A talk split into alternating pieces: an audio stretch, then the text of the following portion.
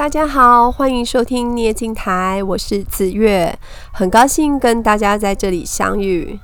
之前的恐怖情人系列，有听众跟我说还蛮喜欢听我讲故事，在这里谢谢给我回应的朋友们。也有听众跟我说，希望我从比较基础的面向开始讲，那这样子可以学得比较完整。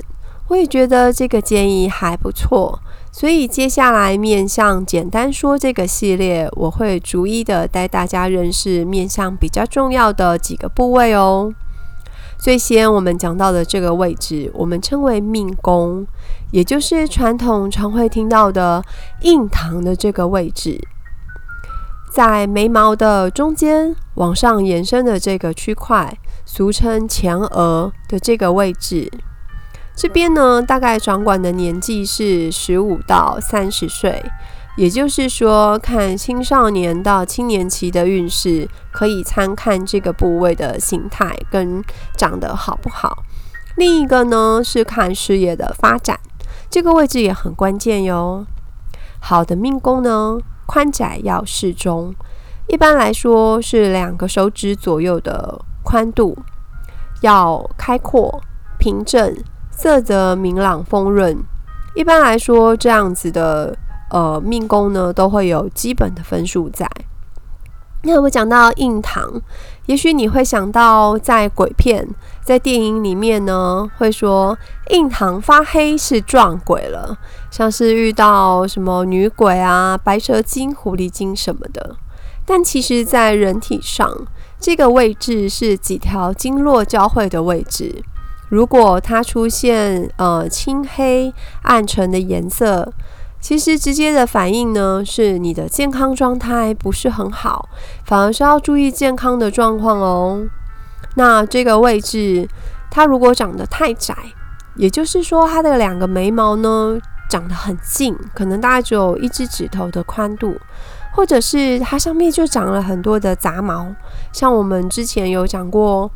暴躁眉这个系列的时候，我们有提到，有的人眉毛长得很蓬乱，甚至两条都快要连成一条了，长得近，中间又长了杂毛，所以会好像快要变成一条眉毛一样。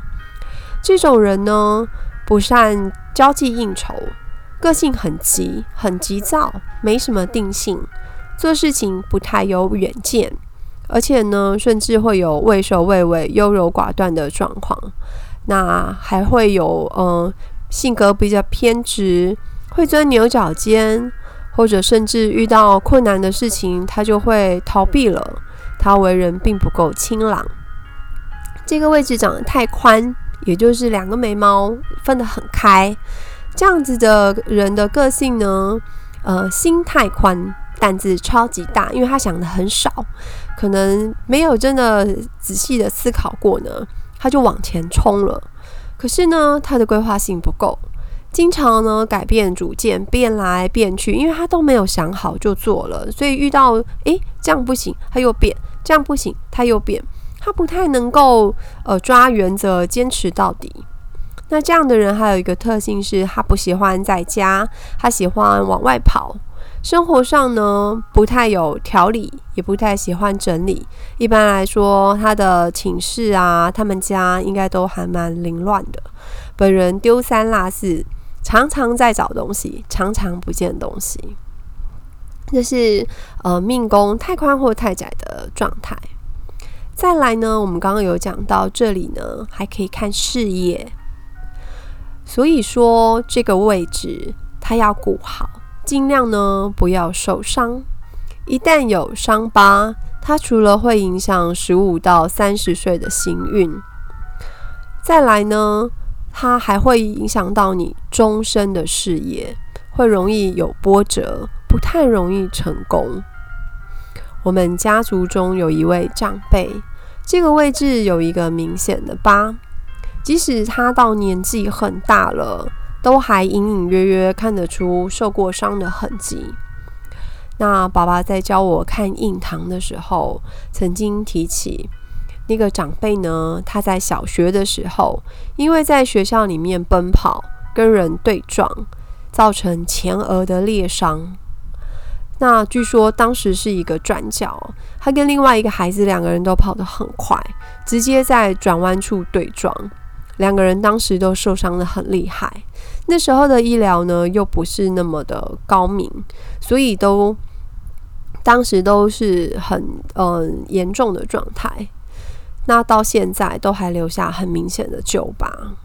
这位长辈学的东西很多，那本身呢，听说是一个很聪明的人，也常听到爸爸夸他说，他的头脑其实是很好的，学东西很快，那举一反三。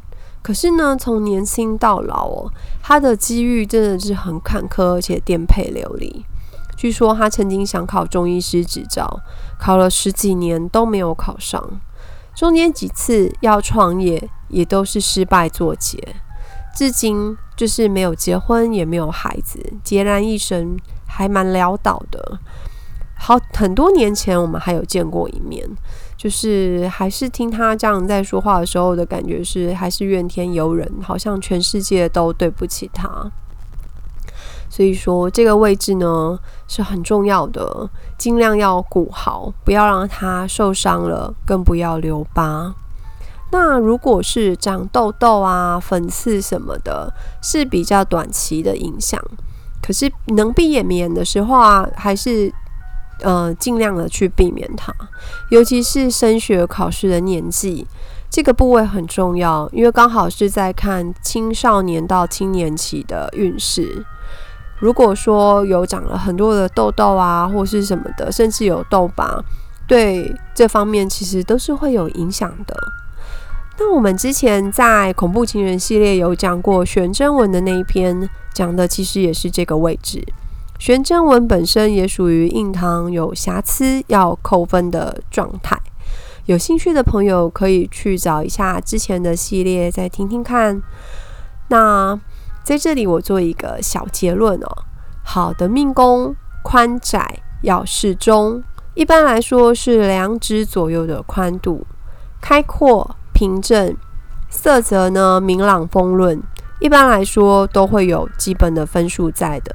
如果你的这个位置长有杂毛，建议你呃用小镊子把它拔掉。除了先天长的样子呢，后天我们能够尽量的去美化跟照顾的，还是要尽量去做哟。